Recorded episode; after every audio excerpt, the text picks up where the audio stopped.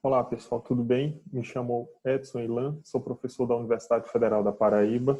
Hoje eu vou conversar com vocês, a partir de uma demanda do Telesaúde da Bahia, para que a gente pudesse conversar um pouco sobre as formas de registro no SUS AB, é, no que consiste o telemonitoramento.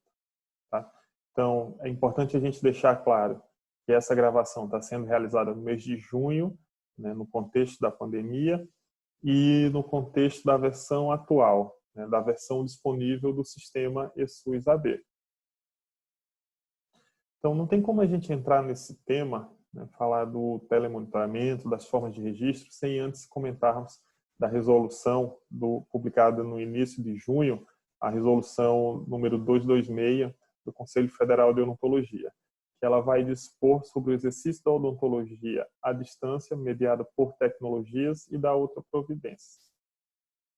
O artigo 2 e o artigo 3 são extremamente importantes a gente entender para a nossa continuidade da, da nossa aula. Então, ele admite o telemonitoramento, né, realizado pelo cirurgião dentista, e ele define como sendo o acompanhamento à distância dos pacientes que estejam em tratamento no intervalo entre consultas. E ele ressalta que deve ser registrado no prontuário eletrônico. Eu destaquei também essa parte porque é extremamente importante que os dentistas registrem as ações nos prontuários dos pacientes. Né, muitas vezes a gente se preocupa em registrar nos sistemas de informação, é importante, mas esquecemos algumas vezes de registrar nos prontuários. Tá? Então é importante registrarmos tudo que é realizado no prontuário. O artigo 3 ele vai falar da teleorientação, que ele admite, né, enquanto durar o estado de calamidade pública, declarado pelo governo federal, a teleorientação realizada pelo cirurgião dentista, com o objetivo único e exclusivamente de identificar, através da realização de questionários pré-clínicos, o melhor momento para realizar o atendimento presencial. Então, é importante, logicamente, essa resolução ela poderia ter sido pouco mais ampliada, considerando o contexto do Sistema Único de Saúde. No entanto, a gente destaca que ela regulamentou essa ação. Então, o telemonitoramento e a teleorientação está sendo extremamente importante no momento desse de isolamento, de distanciamento social. Um outro ponto que eu trago aqui para vocês é um artigo que foi publicado agora em 2020, né, no mês de junho, julho, é, é um artigo da Fernanda né, e colaboradores, a Fernanda da USP, aonde no quadro ela traz a seguinte questão. De possibilidades, né, além de trazer a definição do termo teleorientação, telemonitoramento, é um artigo que vai discutir a teleodontologia de forma mais ampla, mas eu fiz esse recorte é, que eu acho que tem tudo a ver com o que a gente vai conversar um pouco aqui ela traz possibilidades da teleorientação e o telemonitoramento na atenção primária. Então, aqui, a teleorientação, ela pode ser utilizada no acolhimento, na triagem, na escuta inicial e orientação dos, dos pacientes. O telemonitoramento, ele pode ser utilizado para supervisionar o estado de saúde dos usuários, é, do território, ela é uma ferramenta que vai facilitar a estratégia de rastreamento de familiares dos usuários que tenham fatores de risco é, comum para outras doenças crônicas. Então, a gente tem que lembrar que monitorar e vigiar. Então, se eu estou fazendo um telemonitoramento, eu estou fazendo, estou vigiando. Então, tem tudo a ver com a vigilância em saúde. Então, eu tenho que acompanhar, monitorar, e isso pode ser feito como a, através de uma ferramenta é, à distância. E aí vamos entrar um pouco agora na como é que eu posso registrar né, a, a, essa ação do telemonitoramento. Eu vou considerar aqui a ficha de, de atendimento odontológico individual, a, referente à coleta de dados simplificado, e aí vamos, vamos considerar algumas situações. Por exemplo, eu, dentista da atenção básica, estou realizando telemonitoramento dos fatores de risco para o câncer de boca, estou é, fazendo o monitoramento dos fatores de risco para aquela população que tem uma maior vulnerabilidade social, é, tô, ou então estou fazendo um, um telemonitoramento das gestantes do meu território. Lembra que no, no próprio SUS ele dá uma série de relatórios que são extremamente importantes para que a gente faça o monitoramento, para que eu saiba, é, eu quero saber qual a população que eu vou monitorar, qual é naquele meu território, quem que eu tenho que priorizar. E aí tem alguns relatórios do próprio SUS que vai facilitar né, que vai identificar as pessoas e até os próprios agentes comunitários vão poder ajudar nessa definição. Logicamente, para eu conseguir fazer esse telemonitoramento, eu preciso de algumas ferramentas. Então, é, tem relatos de municípios que colocaram telefone nas unidades básicas ou então que desbloquearam os telefones que até então só permitia a gente conversar, é, só permitia as unidades conversarem entre si, né, não permitia ligação externa. Então, tem relatos que estão sendo feito isso. Outros, outras unidades já estão conseguindo telefone, celular. É, a, própria secretaria está doando, ou algumas empresas estão doando. Então, assim, está tá tendo várias estratégias. Tá? Logicamente, alguns municípios vão ter mais dificuldade, outros vão conseguir desenvolver um pouco mais. Então, eu vou apresentar algumas alternativas de registro considerando esse contexto, de que a unidade tem uma forma, tem uma ferramenta que vai permitir ele fazer esse telemonitoramento dos usuários. E aí, como é que a gente, se eu dentista faço isso, não estou realizando atendimento clínico, ou estou realizando atendimento clínico só de urgência, e nos outros momentos? Então, nos outros momentos eu posso fazer o monitoramento dos meus usuários. E aí, como é que eu vou registrar esse momento, esse telemonitoramento que eu estou fazendo na ficha do ESUS? Tá, então, vamos entender um pouco. É, de início aqui, o cabeçalho não vai mudar. Né? Se eu estou fazendo o telemonitoramento dos fatores de risco para o câncer de boca, as pessoas que fumam, é, os o alcoólicos, é, como é que eu vou fazer o registro dessa população que eu estou monitorando? Então aqui o cabeçalho não vai mudar nada, né? eu vou registrar da mesma forma o cartão nacional do profissional, CBO, CNES, INE. Aqui é, o turno que eu estou realizando essa atividade, o prontuário do, do cidadão que eu estou ligando, que estou fazendo telemonitoramento, aqui o, cartão nacional ou CPF. E agora é que começam a surgir algumas dúvidas. Então vamos lá, data de nascimento então não muda, né? Então mantém sexo. O primeiro, então, dúvida que surge é em relação ao local de atendimento. O local de atendimento, a própria ficha, no verso da ficha, ela mostra aqui qual o local de atendimento, né? se está sendo à distância. Então, para essa situação, a sugestão é que marque outros. Então, eu vou colocar o número 6 aqui, tá bem?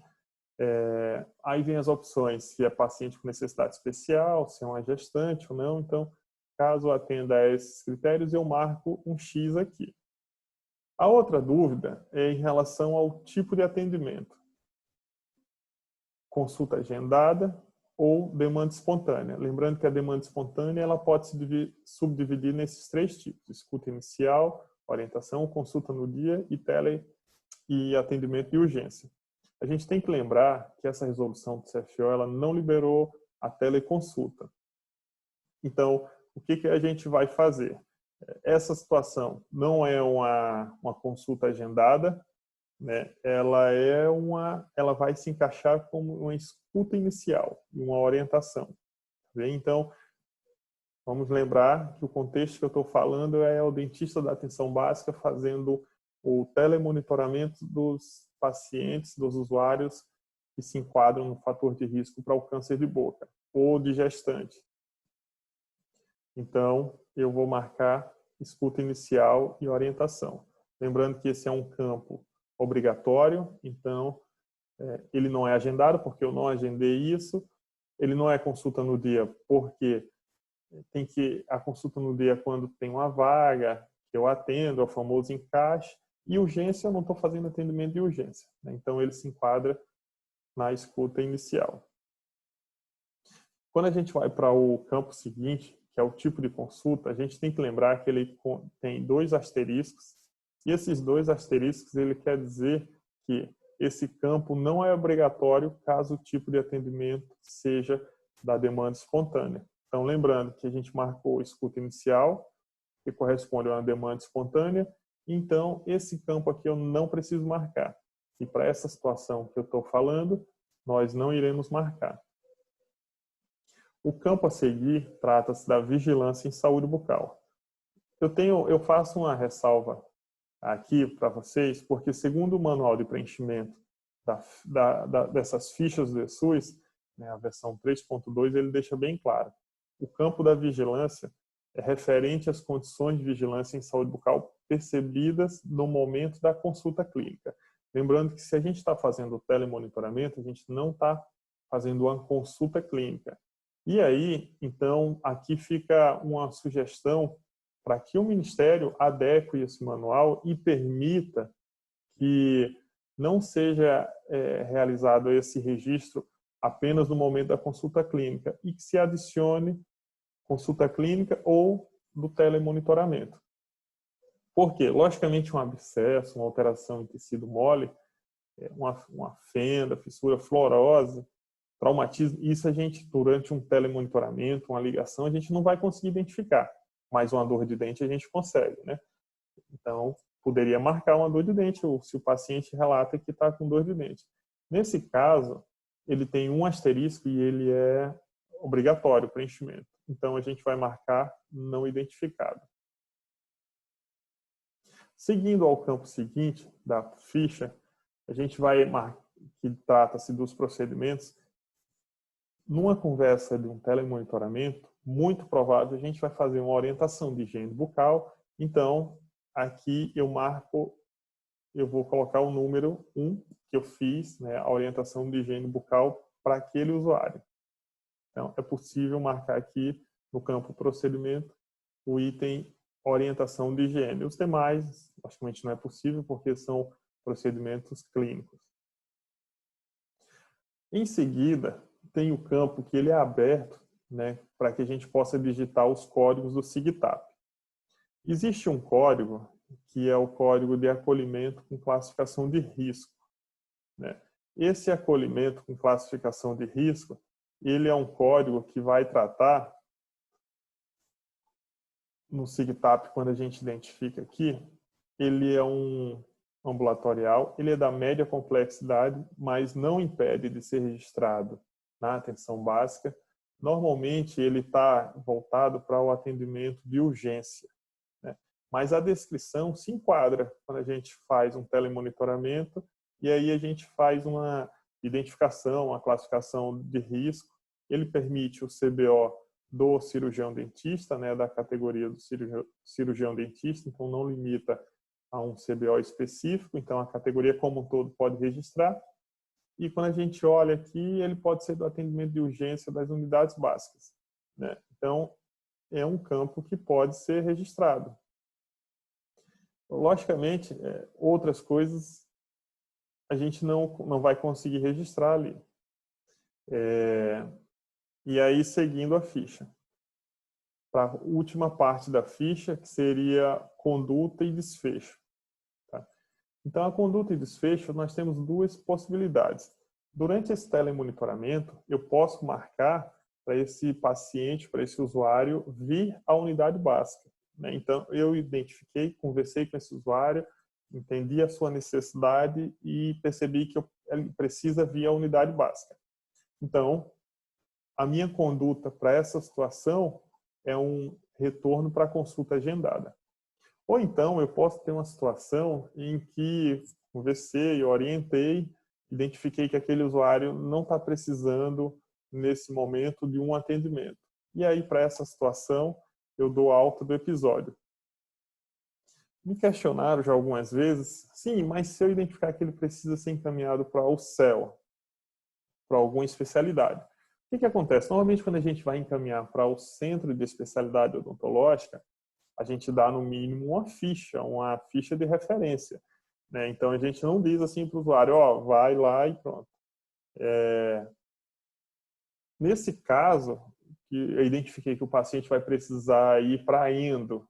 Então, esse paciente ele vai vir à unidade básica. Né? Então, para esse caso, eu vou marcar retorno para consulta agendada, ele vai via a unidade básica, eu faço a ficha de referência dele e encaminho ao CEL. Mas não tem jeito, eu vou encaminhar ele de todo jeito, no meu município permite que eu encaminhe, que o paciente chegue ao centro de especialidade odontológica sem nenhuma ficha, e aí eu vou encaminhar. Tudo bem, se você vai encaminhar dessa forma que não é o ideal, mas que pode ser que aconteça, aí eu posso marcar também o um encaminhamento para alguma dessas especialidades. Eu, eu trago aqui que é mais no sentido de orientações, sugestões para o Ministério da Saúde, no sentido de algumas adaptações que seriam necessárias, considerando esse nosso contexto, em que o telemonitoramento ele está ganhando mais espaço e cada vez mais os municípios, as equipes estão realizando. Então, no momento, não é possível registrar isso, tá? É importante, mas aí fica esse apelo para que o Ministério da Saúde ele faça a adaptação necessária, por exemplo, no procedimento de busca ativa, aonde ele permite o CBO do cirurgião dentista clínico geral. Então, ele pode muito bem colocar o CBO ou fazer como procedimento anterior de classificação de risco, acolhimento classificação de risco, aonde é, ele considera a família né, do CBO do cirurgião dentista. E aí vai permitir o cirurgião dentista dar atenção básica. O cirurgião dentista só da família. Então, são adaptações rápidas, pequenas, que não impedem. É, um outro procedimento seria a vigilância da situação de saúde dos trabalhadores, esse é um procedimento que está voltado para a saúde do trabalhador. Mas se nós fizermos, se o Ministério da Saúde fizer essa adaptação, não deixar exclusivo para a saúde do trabalhador, a equipe de saúde bucal ela vai poder muito bem realizar através do telemonitoramento a vigilância da situação de saúde de todos os usuários de forma geral. Tá? Então eu quero deixar claro, que esses dois procedimentos, atualmente, eles não podem ser registrados, não devem ser registrados nesse contexto do telemonitoramento, mas com uma pequena adaptação do Ministério da Saúde, isso vai ser possível.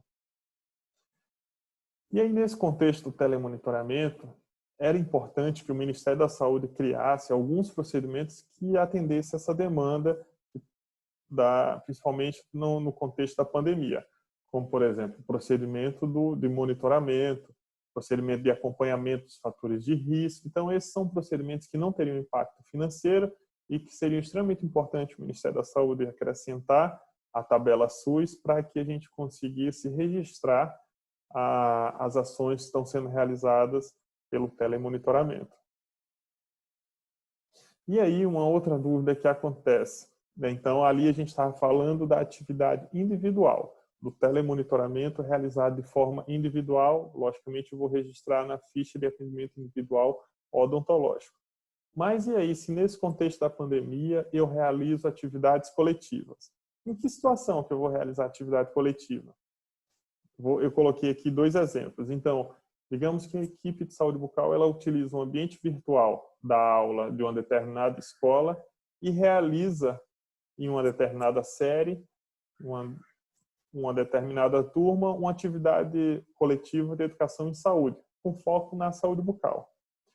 É, então, isso é uma situação em que os alunos de diversas escolas estão tendo aula via à distância, né, aulas online, aula remo, aulas remotas, e aí o dentista pode negociar com aquela escola, com aquele professor, um momento para que eu possa, para que o dentista possa fazer atividade coletiva, também de forma individual ou de forma remota. É, uma outra situação, a equipe de saúde bucal grava um vídeo né, de educação em saúde e envia via WhatsApp para um grupo de gestante da unidade básica. Ah, a enfermeira tem um grupo de gestante, eu vou gravar um vídeo é, e vou enviar pelo WhatsApp para esse grupo. Então, isso são possibilidades a serem realizadas de atividades coletivas à distância. Então, vamos lá se eu realizo essas atividades, como é que eu posso lançar no ESUS?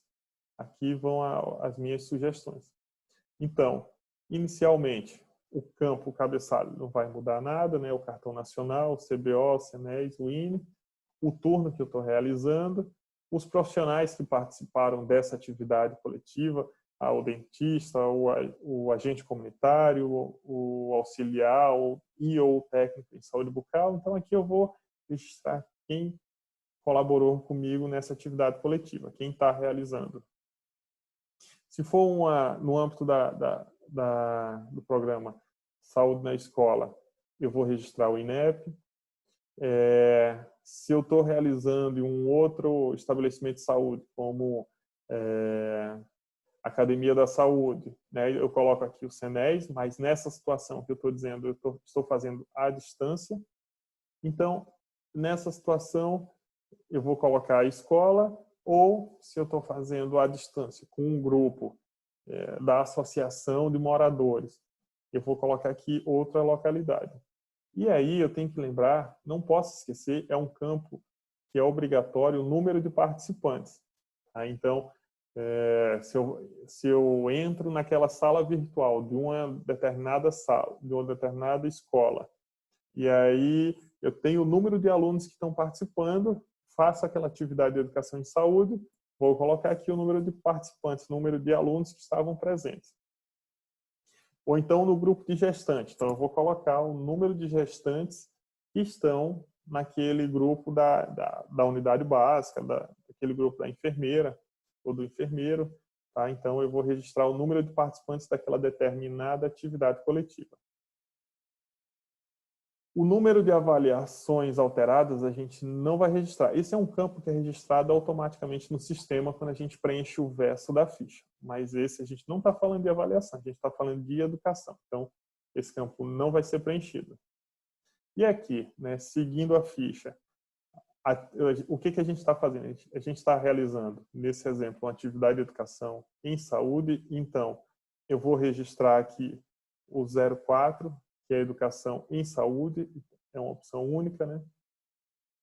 Em seguida, na ficha, eu vou registrar um campo que ele é obrigatório quando a gente seleciona a atividade 4, então que é o público-alvo.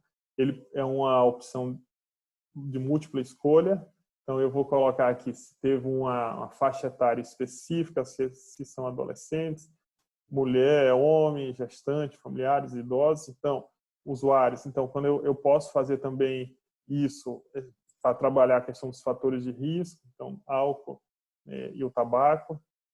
É, no, na coluna seguinte, onde eu vou trabalhar aqui o tema em saúde, então eu vou registrar, é um, ele é obrigatório também para quem escolhe atividade 4, e ele é múltiplo também, então eu posso marcar aqui só saúde bucal, mas pode ser que nessa minha atividade também eu discuta sobre alimentação saudável. Então, também posso marcar a questão da alimentação saudável. A última coluna eu não vou marcar em relação à prática de saúde, porque ele está falando de escovação, aplicação tópica de flu e não se enquadra nessa nossa situação. Então, ele não é obrigatório quando eu seleciono a atividade 4 e, logicamente, eu não vou preencher essa prática em saúde.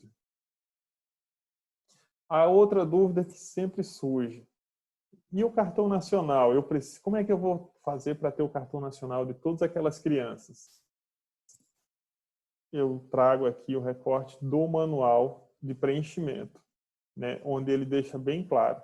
Quando o campo de educação em saúde, essa opção não exige que os usuários da atividade sejam identificados. Então, eu faço atividade à distância, preencho a quantidade de pessoas que participaram, esse verso da ficha não vai precisar preencher.